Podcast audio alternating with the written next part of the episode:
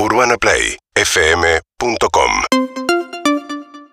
Bueno, muy bien, nos vamos a ir a Berlín, Alemania, uno, una de las caras del drama de lo que se está viviendo en Ucrania, más allá de la destrucción, y poníamos el énfasis esta mañana sobre lo que se empieza a conocer sobre el drama de Mariupol, la ciudad tremendamente atacada en el sur que es una ciudad portuaria, que, lo que con lo que está buscando Vladimir Putin es eh, juntar, unir, digamos, el territorio que ya controla el este de Ucrania con una parte del sur y por eso un ensañamiento brutal con esta ciudad. Muchos dicen que quedó como Guernica eh, eh, o como Leningrado, alguna de las ciudades de mayor devastación en la Segunda Guerra Mundial, ¿no? y el drama decía también de la migración, de la, la enorme cantidad de mujeres y niños, sobre todo que salen de Ucrania pensando, deseando que sea un movimiento temporario, pero que así todo tienen que vivir sus vidas. Mientras tanto, tres millones y medio de personas, según Naciones Unidas, y más de la mitad serían chicos.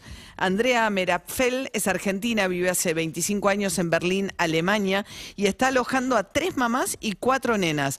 Andrea, buen día, ¿qué tal? ¿Cómo estás? Buen día, buen día, un gusto hablar con vos. Igualmente. Bueno, contanos, Andrea, nada, ¿de dónde vino tu impulso de recibir gente en tu casa? Y tanta gente, porque me imagino que siete personas más es todo un cambio dentro de tu hogar.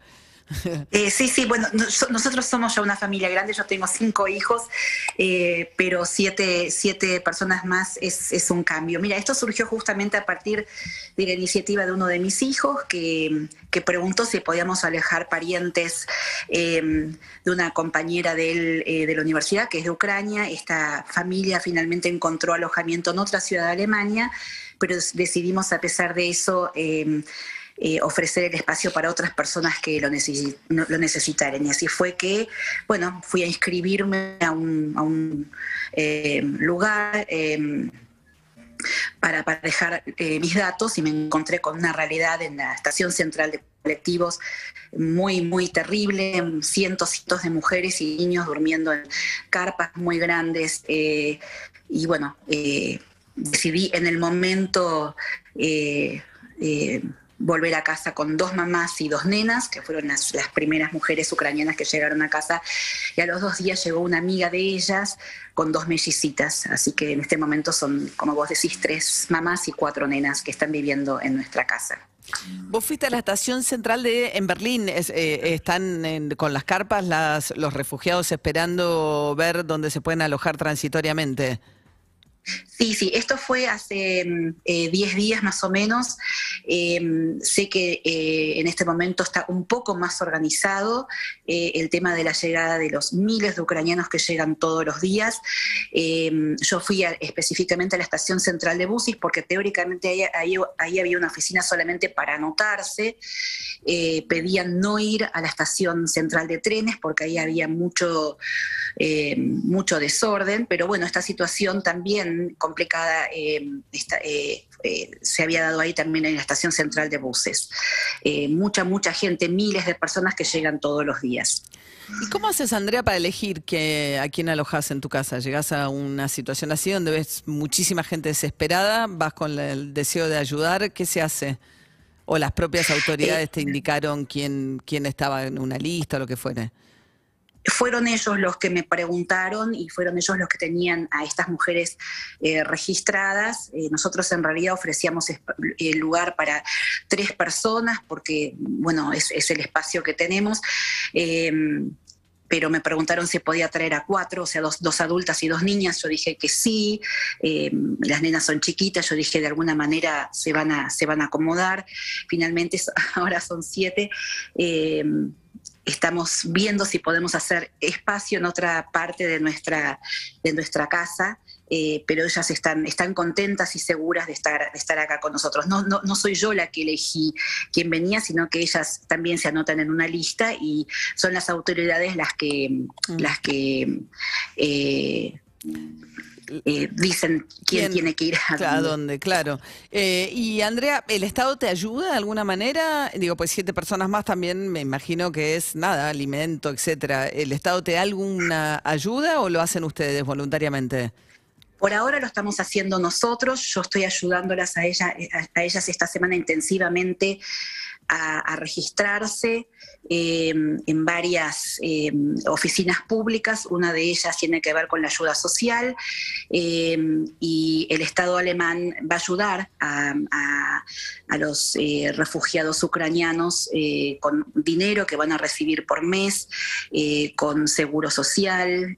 bueno, ayer estuvimos organizando todo el tema de las escuelas. Son muchas, muchas cosas bastante burocráticas, pero el Estado alemán está bueno, con, toda la intención de ayudar eh, a toda esta gente. Eh, ¿Y se piensan ellos, digamos, piensan inscribir los chicos en las escuelas, piensan en algo no transitorio? No es que están esperando a ver qué pasa en Ucrania y tomándolo como algo transitorio, están pensando en asentarse mientras tanto. El deseo de ellas es volver. Ellas tienen a sus maridos allá, ellas tienen a sus familias allá, sus casas, sus vidas, eh, pero la situación es muy incierta y mientras tanto no quieren quedarse sentadas todo el día esperando. Es muy importante eh, para ellas también que, las nenas se vayan integrando, que vayan aprendiendo el idioma. Yo he organizado estos días eh, a través de gente que también ofrece ayuda gente que está viniendo a casa a, enseñarles eh, el alemán todos los días. Y bueno, la semana que viene concretamente eh, las nenas van a empezar ya la escuela, esto es, importante. Es una, una, situación muy incierta, em, pero mientras estén aquí, ellas, el deseo de ellas es integrarse, inclusive ellas una vez que las nenas estén en la escuela, quieren trabajar. ¿Y los maridos están combatiendo en Ucrania? Los maridos no están combatiendo directamente, eh, están en las ciudades eh, cuidando eh, a sus padres, a sus familiares más grandes, pero ninguno de los maridos de ellas, hasta donde yo sé, está combatiendo directamente, pero no, no pueden salir de Ucrania. Claro, ah, por la ley marcial, claro, no pueden salir los hombres de entre 18 y 60 años. Y hablan, ustedes, vos te comunicás con ellas en inglés, ¿cómo hacen ustedes? Ellas no hablan inglés, la comunicación es bastante difícil, nos comunicamos a través del, traductor del teléfono, que muchas veces no traduce lo que uno quiere decir, pero bueno, nos entendemos. Y con el correr de los días ellas cada vez entienden más alemán y yo también estoy empezando a aprender un poco de ruso y mucha de la comunicación pasa por, por lo no verbal, por miradas, por gestos, por, por eh, sí, de alguna manera nos, nos entendemos. Eh, las que mejor se están eh, adaptando en ese sentido son, son las nenas. Yo tengo una nena de 10 años que, que bueno, que está todos los días en contacto con, las, con las nenitas ucranianas y ellas se entienden maravillosamente, juegan y bueno, es maravilloso. Mira, eh, tenés una hija de la misma edad y te dice que... Sí. Y, cómo, están contentos de alojar eh, siete personas? ¿Tus hijos? Sí, sí, sí, sí, sí, sí, sí, La verdad que tengo, eh, nada, toda mi familia, todos mis hijos están apoyando, me, están apoyando en esto y están todos muy contentos de, poder hacerlo. ¿A qué te dedicas vos, Andrea? Yo eh, trabajo en la biblioteca de una escuela, soy musicoterapeuta en realidad, pero trabajo momentáneamente en la biblioteca de una escuela y estoy mucho en casa, eh, nada, eh, porque somos una familia grande, ocupándome de, los niños y de la casa. Trabajando en tu casa. bien, entonces, y sé que Natalia Oreiro por ahí le sirvió de lazo también a las chicas con, con, ¿no? con las chicas ucranianas. Sí, sí, sí, ese fue un momento, nada, de, risas. Una de ellas empezó a, cantar. Yo al principio no entendía que, de, qué se trataba, después entendí que, era en español. Em, y nada, y me decían Natalia Oreiro, Natalia Oreiro. Me empezaron a contar que ellas eran súper fanáticas de Natalia Oreiro, que habían visto todas sus novelas. Y bueno, fue un momento muy, muy emotivo, muy, muy lindo. Bien, entonces estás, eh, Andrea, hasta nuevo aviso, o tenés un plazo, digamos, alojando a tres mamás, cuatro nenas de 11, 8 y mellizas de 7 años en tu casa junto a tus cinco hijos. No sé, son una legión, no, que, no quiero saber lo que es sentarse a comer a la noche. Sí, bueno, mis hijos más grandes, algunos de ellos eh, están ya viviendo en otras ciudades, inclusive en otros países, pero somos igual muchos.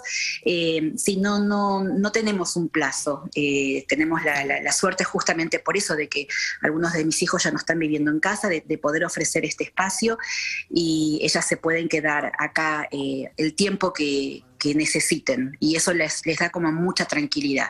No es eh, la situación de toda la gente que está brindando espacio en sus casas. Eh, tengo que aclarar que eh, en general la gente está siendo muy, muy solidaria. Hay gente que ofrece el living, el, sillón del living, eh, pero bueno, eh, no, todos. y normalmente Alemania no es tan de brazos abiertos a los inmigrantes, ¿no? Esta es una situación bien distinta por ahí a lo que pasó con la crisis en Siria y otras situaciones de migrantes que no encuentran por ahí la acogida que por suerte están teniendo ahora sí los ucranianos, ¿no? Sí, eso es verdad. Yo, yo justamente participé en muchos proyectos de integración de, jóvenes y adolescentes sirios y afganos y no fue la misma respuesta de la gente en general que ahora. Pero, eh, digamos, la cantidad de gente que está llegando día a día y el hecho de que sean madres con nenes chiquitos es, muy fuerte, la verdad que claro, es muy Claro, es una migración, claro, fundamentalmente de mujeres y chicos. Eso cambia mucho también, seguramente, ¿no? Sí, sí, sí. Eh, claro. Bien, Andrea Es argentina, vive hace 25 años en Berlín, ahora en su casa, eh, ha tomado a tres mamás y cuatro nenas ucranianas en la situación que nos describía. Bueno, gracias, Andrea, te mando un beso, gracias por este ratito. No, por favor, gracias a vos. Hasta luego. Por ahí una historia así, ¿no? Como humana te da un poco la dimensión del drama, y ni siquiera estás hablando directamente con la persona protagonista de ese drama, sino con alguien que decidió abrir las puertas de su casa eh, para alojar a siete personas. Es un montón Imagínate empezar a convivir en la intimidad de tu casa eh, con siete personas, que son siete desconocidos, chicos chiquitos. Que te cuesta comunicarte porque el idioma es una barrera, por más que haya buena voluntad, es una barrera.